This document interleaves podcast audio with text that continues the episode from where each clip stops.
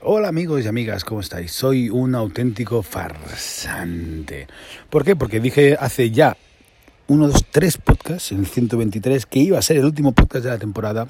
Pero bueno, a efecto sí que lo es, porque era el último que era formal, con su cabecera, con su cierre, con sus cosas, con su cosita emotiva. Pero claro, van pasando cosas, este mes de agosto están pasando cosas y tengo que contarlas. Entonces hoy estamos en otro podcast especial eh, desde mi terraza, que perfectamente lo podría haber hecho bien, arriba, en el estudio, con cabecera y todo eso, pero bueno, esos podcasts van a ser especiales porque hay algo que contar y lo quiero compartir con vosotros. En este caso, el sonorama. Ayer Estuve en el Sonorama con, con Alex O'Dougherty. Es la primera vez que toco en, un festival. De hecho, es la segunda vez que voy a un festival. Yo nunca he sido muy de festivales, no me gusta mucho. Eh, bueno, no sé si no me gusta. No, no, me gusta mucho las aglomeraciones, demasiada gente. Tampoco suelen sonar muy bien, aunque he de decir que todo lo que vi sonaba muy muy bien. Pero quiero contaros un poquito cómo es el, eh, cuando un artista va a un festival, un artista que no es muy conocido y que no es de, bueno, que no, es un artista de primera línea, como Alex O'Gerty, pero que mueve, tiene su público, y cómo te tratan y cómo un poco fue la aventura del Sonorama. Bueno, eh, claro, nosotros no llevamos, eh, no tenemos, ayer no teníamos runner, no tenemos nadie que nos llevara, entonces fuimos dos coches, el Chema Animal, un auténtico animal, de, como en la batería, y, mi furgoneta, fuimos, cargamos tal y cual, y nos vamos para, para Aranda del Duero en el sonorama, nos fuimos a las por la tarde, nosotros tocábamos a las 10 y nos fuimos a mediodía, a las 11 de la mañana para estar allí a las 2, poder comer y hacer la prueba de sonido. Llegamos a, Aranda, Alex, Alex O'Dougherty eh, reservó una mesa en el centro de Aranda, que también hay que tener eh, visión para llevarnos con dos coches cargados hasta los topes hasta el centro de la ciudad, pero bueno, nos costó un poco bastante aparcar, pero al final acabamos aparcando. Claro, ahí eh, sale el primer conflicto. A mí no me gusta dejar la furgoneta cargada con todos mis instrumentos, todas mis guitarras en medio de la calle, ¿no? Sí que es verdad que es difícil que pase algo, pero bueno, pero pasa. De hecho, estoy cansado de ver cada semana cómo alguien cuelga un anuncio que les han robado material, les han abierto la furgoneta y al final la gente lo que no sabe es que nosotros para comprarnos esas guitarras, o quien, quien, roba a un músico, eh, que te roben siempre es duro, ¿eh? ¿eh? pero lo que pasa es que supongo que si tienes dinero o eres rico, pues que te roben afecta menos eh, que cuando tú no tienes nada y todo, todo lo que tienes eh, te has dejado la vida para conseguirlo. ¿no?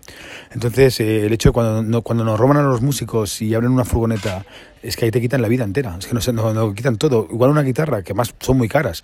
De hecho, mira, yo ayer en, la furgoneta pues tenía guitarras por valor casi de 6.000 euros.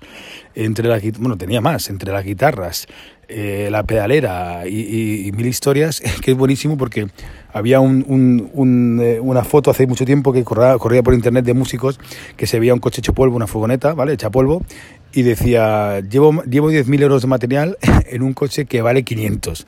¿sabes? Entonces, y después, y para hacer un bolo que me pagan 100 euros. Así es nuestra vida, ¿no?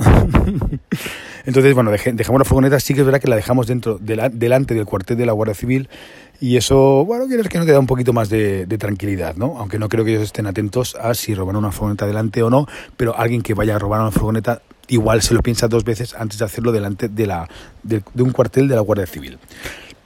Eh, Javi Geras, el bajista, él sí que cogió el bajo y yo lo que pasa es que yo llevaba eh, la acústica, la eléctrica, después yo también llevaba la de Spol y uff, lo vi muy... Era demasiado follón para irnos al restaurante con eso, ¿no? Y aparte pasar por toda la gente, había mucha gente, muchísima gente, bueno, en el Sonorama Aranda del Duero se, se, llena, se llena de gente, es, es espectacular, la verdad, el ambientazo. No he visto, creo que no he visto tantas camisas hawaianas de estas modernas eh, nunca juntas cuánto moderno junto que en el sonorama, por favor. Pero bueno, es lo que hay, es un festival de modernos y de, y de postureo que está guay, que está guay. A ver, o sea, pese a todo, ¿vale? Eh, pese a todo, me puede gustar más o menos, me puede gustar más o menos la música moderna, pero, o sea, la música indie, pero sí que es verdad que es un festival que apuesta por la música independiente, que apuesta por la música no tan independiente, que apuesta por la música original, que eso es lo importante, por la creación, por jóvenes creadores, tío, te puede gustar más o menos, pero es original, son, son, es música eh, propia, es creación y eso siempre es, es, es, un regalazo, ¿no? Y que haya tanta gente, que esté lleno y todo eso, pues es un regalazo. Vamos, un 10, un 10. Total, que llegamos eh, al, al, festival para montar, bueno, y ahí encuentras los primeros problemas, llegas a la, a la caseta de, de, inscripción de artistas, eh, ah, sorpresa, no estábamos nosotros, ¿no? Entonces al final llamamos a, al, al, chico que nos llevaba, Montoya, que era de producción de por ahí del festival, y ya nos tuvimos que dar la vuelta, entrar ahí con un poquito de, de escondidas, entrar, conseguimos descargar, montamos, eh, montamos en, la carpa, tocamos en la carpa del humor, donde éramos la única banda que ha tocado estos días, la única banda completa, con, con toda batería, bajo, bla, bla. Antes estaban tocando, han tocado, ayer tocaron los Gandules, Pablo Caborney, bueno, ha habido diferentes gente, hay muchos monologuistas en esa, en esa carpa, pero nosotros éramos la única banda eh, como banda, ¿no? Eh, y la verdad es que yo recuerdo que yo cuando iba para cuando íbamos para el festival, Javi me dijo, oye, prepárate para lo peor, porque los festivales son muy duros, eh, allí te encuentras técnicos eh, de saboríos que, que, que, tú eres uno más y pasan de ti, eh, puede sonar de cualquier forma, bueno, prepárate para lo peor, ¿no? Y joder, me preparé, me, me, preparé para lo peor y lo que sucedió fue lo mejor. O sea, el técnico de sonido que estuvo allí en el programa fue espectacular, majísimo, eh, súper comprometido, eh, hizo que sonáramos, yo creo que sonamos muy, muy, muy bien. Eh, de hecho, yo, yo, iba con mis inías, iba con monitoraje propio y yo me escuché de maravilla. Bueno, total, que montamos, yo el set que llevaba ayer llevaba la acústica, la J45, que sí que es verdad que la Fender, la última que me compré, estaba muy bien, es muy divertida, pero no suena igual que una, que una J45. La J45 de Gibson es un guitarrón. Después eh, también llevaba la Telecaster, le dejé la Les Paul Gold Top que me regaló eh, mi chica, se la dejé a, a, a, Héctor, porque Héctor venía de tocar de, de Vitoria, y le dejé mi, mi J45 y nada, pues acabamos de probar sonido, todo fue, todo fue perfecto, eh, sonaba muy bien, tardamos bastante en probar sonido, pero la verdad es que todo, todo fue, fue muy bien, todo fue estupendo.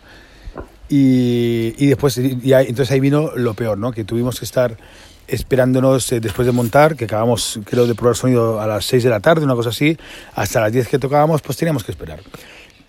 ¿Y cómo esperábamos? Pues al final sí que verá que fuimos a ver un par de grupos. Eh, yo he de admitir que no me gustaron. A mí no me. Es que lo indie me cuesta mucho, no lo voy a negar. Me cuesta muchísimo, pero bueno. Porque, porque tengo la sensación de que ya lo he escuchado, ¿no? Que lo he escuchado una y otra vez. Pero bueno, lo que hay, está bien. Son canciones muy divertidas, muy de bailoteo y está guay. Eh, de, había unos camerinos para todo el mundo, pero eran, era como una carpa llena de camerinos, cada uno de su escenario y ahí estaba de puta madre porque nos dejaron un poquito de comida, un poquito, pero bueno, pero había algo. Teníamos para libre para beber lo que quisiéramos. Claro, yo, no, además después teniendo que volver y conducir, pues no iba a beber nada, bebí Coca-Cola, Sprite y Fanta naranja, nada, poquita cosa. Pero había gente que se estaba torciendo allí como tiene que ser porque esto es rock and roll, amigos. Bueno, indie pop, pero es, eh, pero mola.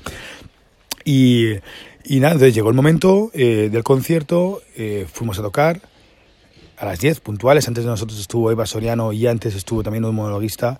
El chico de antes me gustaba mucho, a mí Eva Soriano, la verdad es que me gusta, Eva Soriano me gusta mucho como lo que hace, cómo lo hace, y su rollo y su actitud. Y de hecho me hice una foto con ella, muy ilusionado, así en modo fan. Entonces nada, empezamos a tocar y había poca gente al principio, no había mucha gente, pero he de decir que al final del concierto estaba petado eh, toda la gente, hubo un momento muy muy bonito que empezaron a cantar diciendo escenario principal, escenario principal. Claro que lo que querían es que, tocáramos en el principal y eso fue un subidón. Bueno, Alex se los metió a todos en el bolsillo, eh, la gente bailando, cantando, saltando. Espectacular. Sí que es verdad que he de decir que, bueno, yo estaba de segundo guitarrista, yo estaba detrás, ¿vale?